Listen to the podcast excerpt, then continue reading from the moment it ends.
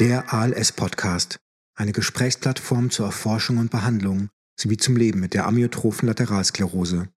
Mit dem wissenschaftlichen Beirat der Boris Canessa ALS Stiftung und Leiter der ALS-Ambulanz der Charité, Professor Dr. Thomas Mayer. Willkommen zum ALS-Podcast zum Thema Neurofilament, ein neuer und erster Biomarker bei der ALS. Heute mit im Studio Susanne Spittel. Susanne ist Wissenschaftlerin und Datenanalystin im ALS-Zentrum der Charité und ist heute in der Rolle, das Gespräch, was wir jetzt führen, äh, zu strukturieren und mir Fragen zu diesem interessanten Thema Neurofilament bei der ALS zu stellen und mich in gewisser Hinsicht zum Wissen über dieses Thema herauszufordern. In diesem Sinne herzlich willkommen, Susanne. Ja, danke. Herzlich willkommen. Was, was willst du wissen über, über Neurofilament? Ja, erstmal wäre es bedeutsam zu wissen, äh, was versteht man unter Neurofilament? Was bedeutet es? Ja, Neurofilament ist ein Molekül im, im Gehirn äh, des Menschen und ähm, ist ein Baustein in den Nervenfortsätzen von, von Nerven. Das bedeutet, wir haben eine Nervenzelle und die sendet Fortsätze ab. Und in diesen Fortsätzen gibt es wie so eine Art Zytoskelett, nennt sich das. das ist so, so, so, so ein Stabilisierungssystem. Und da ist Neurofilament ein wichtiger Baustein.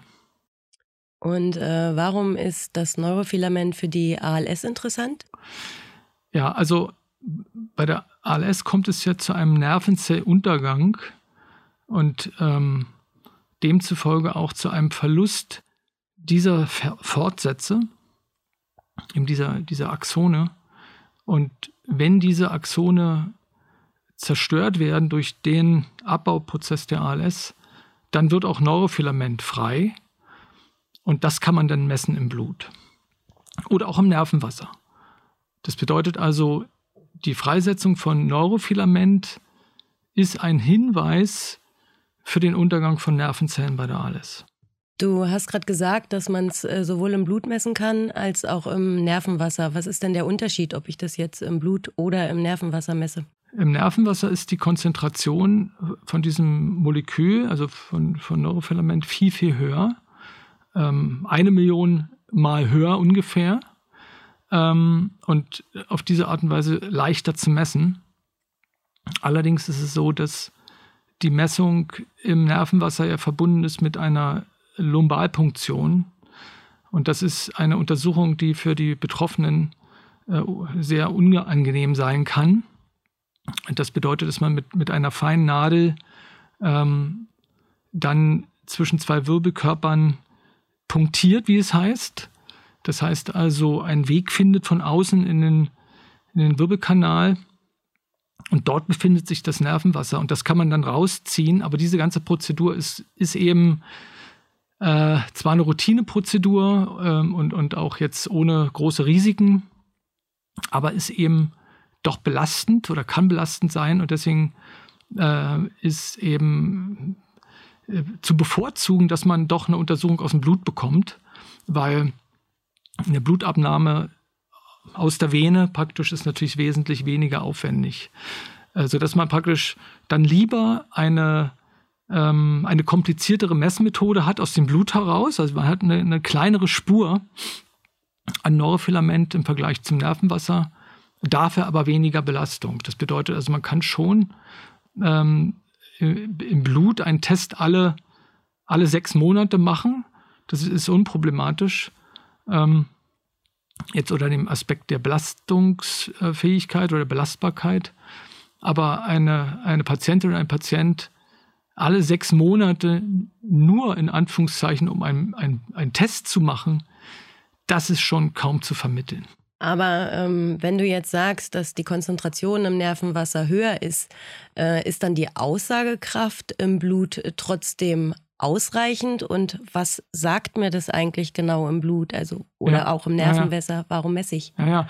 Also die, die ganze ähm, Biomarkerentwicklung, das ist ein, jahrelanger Prozess, das ist äh, eine, Aktivität, die schon vor zehn Jahren begonnen hat, überhaupt äh, Biomarker zu suchen und dann auch zu finden.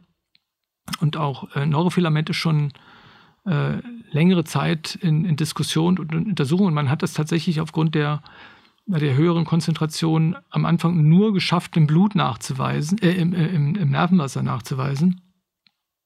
Und jetzt gibt es aber neue Technologien, ähm, genauere Testsysteme und die gibt es erst seit kürzerer Zeit, die dann diesen Unterschied eben auch darstellen können ähm, und, und auch im Blut praktisch so genaue Messungen vornehmen können, dass man mit einer ähnlichen Vergleichbarkeit äh, zwischen Nervenwasser und Blut NFL bestimmen kann. Und, und da, da der Fortschritt äh, ist noch nicht ganz abgeschlossen. Das bedeutet also, es muss, was das Blut angeht, äh, noch mehr Forschung gemacht werden. Und da gibt es auch eine Studie, und auf diese Studie werde ich dann nochmal in einem anderen Podcast zu sprechen kommen. Und ähm, wir sind froh, dass wir an der Charité eben diese genaue äh, Messmethode jetzt äh, etablieren konnten. Und das wurde ermöglicht durch die Boris Canessa ALS Stiftung. Und das ist äh, ein Gerät von einem amerikanischen Unternehmen, der Firma Quanterix. Und ähm, die Methode nennt man Simoa. Und Simoa ist ein englischer Begriff, heißt auf Englisch Single Molecule Analysis, auf Deutsch äh, einzelne Molekülanalyse. Und das sagt auch schon dieser Name eine ganze Menge aus über den doch technischen Fortschritt, der gemacht worden ist. Also man kann einzelne Moleküle ähm, an NFL jetzt im, im, im Blut nachweisen. Und, und diese Methode, also dass es überhaupt Seymour, dass Seymour entwickelt wurde, war dann die Voraussetzung, dass man methodisch den Sprung vom Nervenwasser zum Blut machen konnte. Und äh, dieser Fortschritt, der ist, der ist noch nicht so alt. Wie äh, kann ich mir denn, das äh, klingt sehr komplex, wie kann ich mir denn dieses Simoa-Gerät vorstellen? Naja, also das ist so, dass wir ähm, dafür erstmal einen eigenen Raum finden mussten, so in, in der ALS-Ambulanz der Charité, wo es ja doch so räumlich ähm, begrenzt ist. Das ist also ein größerer Kasten, der ist äh, größer als ein Mensch, praktisch so, ein aufrechtstehender Mensch. Und ähm, so dreimal zwei Meter große ungefähr. Und ähm, da gibt es übrigens auf der ALS-Seite der Charité, äh, also der Internetseite der ALS-Seite der Charité, äh, auch einen, einen kleinen Spot, den wir gemacht haben. Also für alle Personen, die sich dafür interessieren, wie das Gerät wirklich aussieht, gibt es einen kleinen Film. Ähm, und da erklären wir das Gerät äh, und, und, und, zeigen wir auch das Gerät und auch übrigens die Personen, die das bedienen. Das sind äh, zwei äh, Personen, die sich da sehr speziell darum kümmern. Das ist Emma Sarkic als Projektmanagerin und Jasmin Kosch als äh, medizintechnische Assistentin, die, die, die sich äh, um die Messungen bemühen. Also ist ein ziemlich großes Gerät, komplex und wir sind äh, sehr froh, dass wir dieses Gerät haben und diesen Test eben auch anbieten können. Da kommen wir nochmal darauf zu sprechen, wie das funktioniert und dann eben wichtig, ähm, den NFL-Wert im Blut noch weiter zu erforschen, weil, wie gesagt, es gibt schon mehr jahrelange Daten im Liquor, Nervenwasser, aber noch äh, deutlich weniger Informationen im Blut. Äh, wenn ich jetzt äh, das Blut abgenommen habe und das Simoa-Gerät mhm. den äh, NFL-Wert ähm, analysiert, was sagt der mir genau? Was bedeutet der auch für beispielsweise die Diagnostik der ALS? Ja, also das, ähm, das NFL-Molekül ähm, ist ein sogenannter Biomarker. Und Biomarker heißt, dass eine, äh, eine, die Biologie des Körpers markiert, also angezeigt wird. Und ein idealer Biomarker ist der, mit dem man drei Sachen erreichen kann. Und wir wissen noch nicht genau, ob NFL der ideale Biomarker ist. Ähm, aber es gibt gute Hoffnung, dass es so ist. Ähm, das, das eine Ziel ist, dass man tatsächlich die Diagnose sichern kann oder unterstützen kann. Die zweite Sache ist, dass aus, dem, aus der Höhe der Serumkonzentration, also der, der, Konzentration von NFL im Blut, dass man da eine Information über die Prognose bekommen kann. Und eventuell, das wissen wir noch nicht ganz genau, ähm, ob es so sich bewahrheitet ist, dass ähm, der Biomarker, in dem Fall NFL, auch Hinweise auf eine Therapieansprache gibt. Heißt also, ob man im Blut früher einen therapeutischen Effekt eines neuen Medikamentes entdecken kann, als jetzt nur durchs äußere Erscheinungsbild der Erkrankung. Das kann ich dann später vielleicht auch noch mal ein bisschen beschreiben. Und ähm, also was, was schon gut bekannt ist und etabliert ist, und da gibt es richtige Referenzwerte, also so Grenzwerte, dass NFL ein, ein diagnostischer Marker ist. Das heißt also, es gibt so Grenzwerte, ab, ab denen die Wahrscheinlichkeit, äh, ein, dass eine ALS vorliegt, höher ist als ohne den Wert. Das heißt also, die ALS wird ja nicht nur nach Laborwerten äh, diagnostiziert, auch nicht nach NFL, das ist ein total wichtiger Punkt, äh, sondern es ist eine Diagnose, die vom, äh, vom äußeren, vom körperlichen Untersuchungsbefund in erster Linie abhängt. So, das ist praktisch eine Situation wie 1874, als der französische Neurologe Charcot äh, praktisch die ALS erstmalig so benannt hat.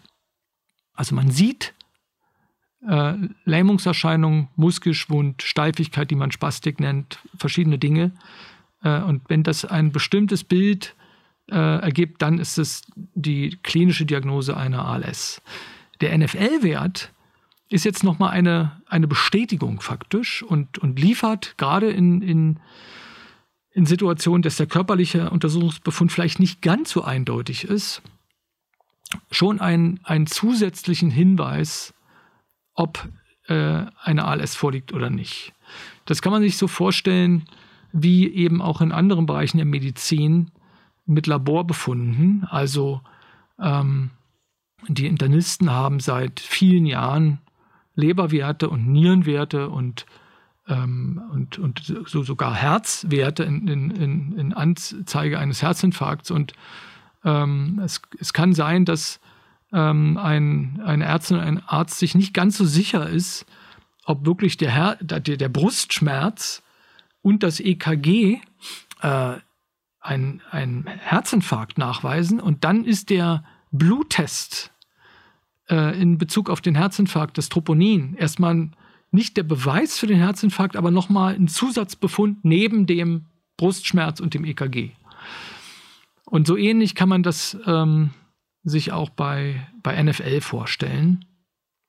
Es bleibt also die Wichtigkeit der, der Erfahrung und des, wie es heißt, klinischen Befundes, das, das führt, aber NFL ist ein, ein zusätzlicher Hinweis, ob die körperlich begründete Diagnose äh, noch zusätzlichen äh, Beweis bekommt.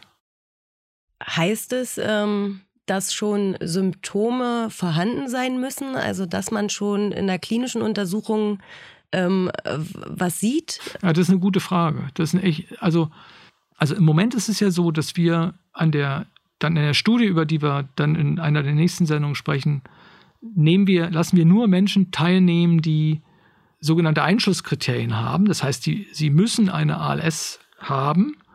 Und dann machen wir den NFL-Test. Ähm, wir wissen nicht, ob es in seltenen Situationen, dass zum Beispiel ein Mensch eine, eine Mutation trägt, also eine erbliche Form der ALS hat, die praktisch ein Risiko darstellt für eine spätere ALS, ob bei diesen Menschen, bevor Symptome auftreten, also die die eine, einen genetischen Faktor haben, der eine ALS auslöst und bevor Symptome auftreten, schon NFL im Blut ansteigt. Das kann sein. Und das würde tatsächlich eine große Bedeutung haben für zukünftige Therapie. Das ist nochmal eine andere Dimension sogar, auch in Richtung ähm, tja, Therapiemarker, gar nicht mal in dem Sinne, ob Therapie anspricht, sondern ob Therapie notwendig ist. Man, man stelle sich vor, eine Person, ähm, hat eine SOD-Mutation. SOD ist der Name für ein, für ein Gen, was eine ALS verursachen kann. Wir wissen aus einem Testprogramm, dass diese Person eine SOD-Mutation trägt, aber keine Symptome hat, keine körperlichen Symptome hat. Und wir finden, wir machen dann alle sechs Monate einen NFL-Test und würden dann anfangen, eine Gentherapie zu geben, die hoffentlich dann ab Ende 2021 verfügbar wird oder vielleicht Mitte 2022, das weiß, wissen wir noch nicht ganz genau. Aber es wäre, es wäre dann ähm, eine ganz wichtige Sache oder eine, eine faszinierende Vorstellung, dass man, wenn eine Person ein, ein Gen trägt, NFL im Blut entwickelt, dann das Medikament zu verabreichen, bevor die Erkrankung auftritt und damit eine ALS vielleicht sogar im Ausbruch verhindern oder zumindest nach hinten verschieben kann oder wenn das auch nicht gelingt, ähm, zumindest in der Ausprägung zu, zu reduzieren. Also hinter dieser ein, einfachen Frage oder scheinbar einfachen Frage, ähm, muss man Symptome haben, ergibt sich so ein, ein ganzer ähm, Themenkomplex, äh, der auch was mit einem anderen wissenschaftlichen Vorhaben dann zu tun hat, mit, mit der Genetik. Und das ist übrigens auch nochmal ein Topic für oder äh, ein Thema praktisch für, für eine zukünftige Podcast-Sendung. Trotzdem jetzt schon interessant und ich würde da auch noch mal aufs ähm, Neurofilament ähm, zu sprechen kommen. Wenn jetzt Patienten eine genetische Variante der ALS haben ja. und äh, die Genetik auch gesichert ist, ja. und du hattest zuvor gesagt, dass NFL auch äh, für die Prognose mhm, ja. äh, eine Prognose geben kann, kann man dann schon sagen, wenn noch keine Symptome da ist und eine genetische gesicherte ähm, Bestätigung der ALS da ist, dass man dann weiß, wann werden Symptome auftreten? Na, das, das ist unbekannt. Also ja, also das ist un unklar. Also und es, es wird so sein, ähm, dass wir in den nächsten Jahren eine größere Gruppe ähm, an Menschen identifizieren, die das auch wollen. Das ist ja auch eine Frage, dass nicht jede Person ähm, wissen möchte, weil es auch belastend ist, ob er oder sie eine genetische Mutation trägt. Aber wir werden praktisch eine, eine Gruppe an Menschen mit ALS-Mutationen und ohne Symptome äh, identifizieren und begleiten. Und genau diese Forschung, diese NFL-Biomarker-Forschung machen und äh, wahrscheinlich dann über Jahre hinweg und dann genau diese Fragen klären, ähm, ob ob schon das, äh, das äh, Ansteigen, das hohe Ansteigen eines, eines hohen NFL-Wertes dazu führt, dass dann Symptome schneller auftreten, ähm, als jetzt bei einer geringen äh, NFL-Serumkonzentration. Und wir würden das vermuten, aber das, das müssen wir auch wirklich beweisen. Und äh, das wissen wir nicht. Und du hattest ja vorhin schon mal gefragt, ich würde darauf jetzt nochmal zurückkommen, ähm, zum Thema Prognose. Also Diagnose gibt es einen Grenzwert, der sogar altersabhängig ist, der so einen Grenzwert darstellt. Das nennen wir dann eben Referenzwert oder Schwellwert, ab wann die Wahrscheinlichkeit einer ALS äh, eben sehr hoch ist. So, und dann gibt es jetzt ähm, aus der ALS, äh, NFL ALS-Studie schon erste Informationen, ähm, dass ein, hohes NF, ein hoher NFL-Wert äh, erfahrungsgemäß verbunden ist mit einer höheren Progressionsrate. Und Progressionsrate bedeutet Geschwindigkeit der Erkrankung. Und das wiederum bedeutet, dass Symptome, also Beschwerden, also Lähmungserscheinungen, motorische Einschränkungen an Hantieren mit Besteck, Halten eines Stiftes, Umdrehen im Bett, ähm, Treppensteigen, also solche äh, wirklich alltagsrelevanten Dinge, dass Menschen, die eine Verschlechterung haben, eine schnelle Verschlechterung haben dieser Symptome, ein, dass die dann auch einen höher, höheren NFL-Wert haben. Und ich sage das mit einer gewissen äh, Vorsicht noch, weil wir zwar innerhalb der NFL-Studie schon über 700 Tests machen konnten, das ist eine bemerkenswerte Zahl, aber statistisch gesehen brauchen wir noch mehr. Das heißt, das ist ja dir als Datenexpertin ähm, und Biometrikerin faktisch bekannt, wie aufwendig sowas ist. Aber man braucht eben doch viele hundert ähm, Proben, um bestimmte statistische Aussagen sehr valide machen zu können. Und wir, wir vermuten nach der jetzigen Datenlage, dass ein hoher NFL-Wert mit einer hohen Progressionsrate verbunden ist. Aber wir können es noch nicht hundertprozentig statistisch äh, einschätzen. Da braucht man noch mehr Informationen. Du ähm, hattest gerade gesagt, äh, zum Thema Prognose ähm, hattest du die einzelnen Fragen der ALS-Funktionsskala ja, angesprochen. Richtig, richtig, ja. Anziehen, umdrehen im Bett. Ja, äh, kann man denn äh, sagen oder davon ausgehen, dass der NFL-Wert eine genauere Prognose geben kann als jetzt der bestehende, die bestehende ALS-Funktionsskala? Das ist eine gute Frage. Also wahrscheinlich nicht. Also von dem, was wir jetzt so gesehen haben, ähm, von den ersten Hunderten von Proben, ähm, kann man das nicht so hundertprozentig übersetzen. Das ist aus meiner Sicht doch eine, eine bisschen eine andere Information. Also man kann aus der ALS-Funktionsskala mehr Informationen ziehen für die eigentliche Betroffenheit der Menschen. Und ein NFL-Wert an sich sagt erstmal nichts aus. Also ein NFL-Wert sagt in erster Linie höchstwahrscheinlich was eben aus ALS ja, nein. Und wie ist der Erkrankungsdruck? Also die, äh, wie viel Nervenzellen gehen im Moment unter? Das kann aber sein, dass auch viel Nervenzellen untergehen auf dem Weg, dass Lähmungen sich meinetwegen auf einem Arm ausbreiten. Man kann von dem NFL-Wert nicht sehen, wie schwer krank äh, eine Patientin oder ein Patient ist. So dass die ALS-Funktionsskala unabhängig vom NFL-Wert äh, seine Bedeutung äh, beibehalten wird, sondern es, es wird so sein, dass eben wie beim Herzinfarkt, nur weil man Troponin hat, äh, immer noch relevant ist, ob eine, eine Person Brustschmerzen hat in der Angina pectoris-Episode. Und wie schwer sind die Schmerzen und was gibt es noch für andere Erscheinungsbilder? Ist die Person, jetzt rede ich vom Herzinfarkt, äh, Kreislauf instabil, äh, braucht Medikamente, um überhaupt den Kreislauf aufrechtzuerhalten, unabhängig vom, vom Troponinwert.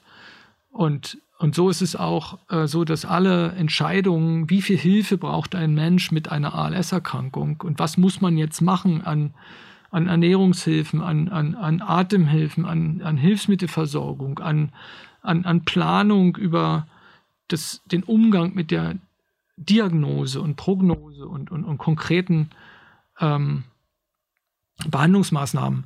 Wird unabhängig vom, also weitgehend unabhängig von, vom NFL-Wert erstmal sein. Was man aber aus dem NFL-Wert sehen kann, ist, ähm, ob doch eine gewisse, wie es heißt, Aggressivität vorliegt.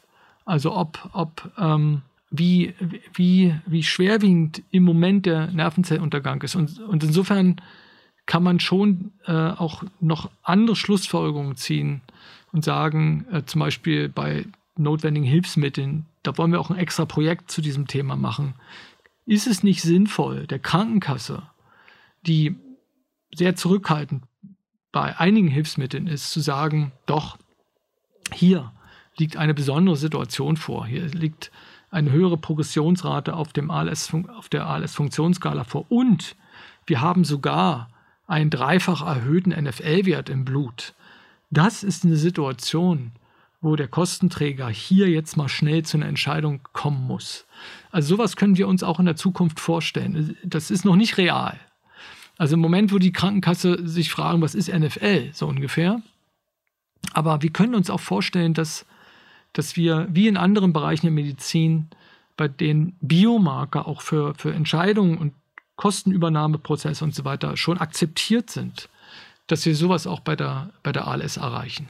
Dann ist es also, wenn ich das richtig verstehe, auch extrem wichtig, dass neben der Entnahme des NFL-Werts auch weiterhin die ALS-Funktionsskala erhoben wird, um diese Werte ja. auch miteinander zu vergleichen und ja, äh, einen Rückschluss zu ziehen? Absolut, ja. Also im, im Prinzip ähm, bezieht sich die gesamte Einschätzung in Bezug auf Diagnose und Prognose auch auf die Verbindung zum körperlichen Untersuchungsbefund und zur ALS-Funktionsskala. Das ist ein guter Punkt, dass, dass du den nochmal angesprochen hast. Ähm, es, es gibt eine gewisse Neigung ähm, in, der, in der Medizin, äh, Dinge, die man physisch ähm, anfassen kann ähm, und die technisch ermittelt worden sind. Das bedeutet zum Beispiel MRT-Bilder oder Laborbefunde oder solche Dinge, äh, die zu überschätzen und die so vom, von der Bedeutung her über das Körperliche zu stellen, praktisch. Und weil man vielleicht denkt, der körperliche Untersuchungsbefund ist eine alte Geschichte, das haben die Menschen schon vor 150 hm, Jahren gemacht. Moderne Medizin ist ja das, was man jetzt durch Großgeräte realisiert. Das stimmt schon, aber die körperliche Welt bleibt trotzdem relevant. Und insofern ähm, ist dieser, dieser Abgleich zwischen körperlichem Untersuchungsbefund, ALS-Funktionsskala, abgekürzt ALS-FRS, und dann dem NFL-Wert, ist, ist, ist, ist, ist total wichtig. Jetzt haben wir was gehört, warum der NFL wichtig ist zur Diagnostik, ähm, warum er wichtig ist äh, für die Stellung der Prognose oder den Verlauf der ALS. Ja. Du hattest anfänglich auch äh, davon gesprochen, dass der NFL einen Mehrwert haben kann für ähm, Therapien oder um ja. den Erfolg von Therapien ähm, zu sehen. Kannst ja. du dazu noch mal genauer sagen, wie man sich das vorstellen kann? Ja, also im Moment ist es ja so, dass wir in Deutschland nur ein Medikament haben, was zugelassen ist zur Behandlung der ALS. Das ist das Medikament Reluzol. In den USA gibt es zwei Medikamente, das ist Reluzol und Edarabona. Aber in Deutschland haben wir nur eins. Das ist allerdings ein Medikament, was, was eine geringe Wirksamkeit hat und ähm, nur einen minimalen Effekt hat auf den Krankheitsverlauf. So größenordnungsmäßig 10% Progressionsreduktion am Krankheitsverlauf. Und ähm, wir wissen nicht, und das ist auch noch un nicht untersucht, ob man diesen Effekt auch im Blut nachweisen kann. Also das wäre eine erste Untersuchung zum Thema Therapiemarker. Und jetzt ist die Einschränkung in Deutschland, dass man, ähm, dass bei 92 Prozent zumindest in der ähm, in der Charité ist es so, dass 92 Prozent aller Menschen, äh, die bei uns in Betreuung sind, Riluzol nehmen, sodass man gar keine richtige Vergleichsgruppe herstellen kann. Also man hätte praktisch ja nur den Vergleich zwischen 92 Prozent der Betroffenen mit Riluzol und NFL-Test und äh, 8 Prozent, die kein Riluzol haben. Und ähm, dann ist es so, dass ähm, diese Gruppen wahrscheinlich nicht gleich sind. Also in, in Bezug auf ähm, Erkrankungsschwere und ähm, Alter und Geschlechterverteilung. Das nennt man Matching. Das bedeutet, wenn man zwei unterschiedliche Gruppen vergleicht, also auch zum Thema NFL mit und ohne Riluzol, dann müssen diese Gruppen irgendwie auch vergleichbar sein. Und in klinischen Studien erreicht man sowas auf eine ziemlich aufwendige Art und Weise, indem man nämlich einen Zufallsgenerator die Patienten in die eine oder die andere Gruppe äh, hineinwählen lässt. Und das wird man beim Reluzol nicht hinbekommen, praktisch, sodass wir, ähm, wir werden zwar uns die Daten ansehen, wir werden also diese äh, bei, beiden Gruppen vergleichen, Reluzol und also mit Reluzol und Unreluzol und werden sehen, ob sich der NFL-Wert unterscheidet. Das wäre natürlich äh, sehr aufschlussreich, wenn wir in der Nicht-Reluzol-Gruppe einen, äh, einen höheren NFL-Wert finden würden als andersrum. Das wäre ein Hinweis auf einen Therapiemarker. Aber in der Zukunft, und ich hatte schon mal angedeutet, dass wir über die zukünftige Gentherapie reden, ähm, gehen wir davon aus, dass es auch hochwirksame Therapien geben wird. Damit meine ich jetzt nicht Reluzol, sondern eben die neue Gentherapie. Und das wird sehr spannend sein, ob ein Medikament, das ähm, auf, dem, auf der ALS-Funktionsskala zu einer Reduktion der Progressionsrate um 60 oder 70 Prozent führt, dass dann auch der NFL-Wert abfällt. Und ähm, in der Studie, die jetzt gemacht worden ist in den USA, mit Tofersen, das ist der Name dieses Medikaments, dieses Genmedikaments, da hat man auch NFL untersucht.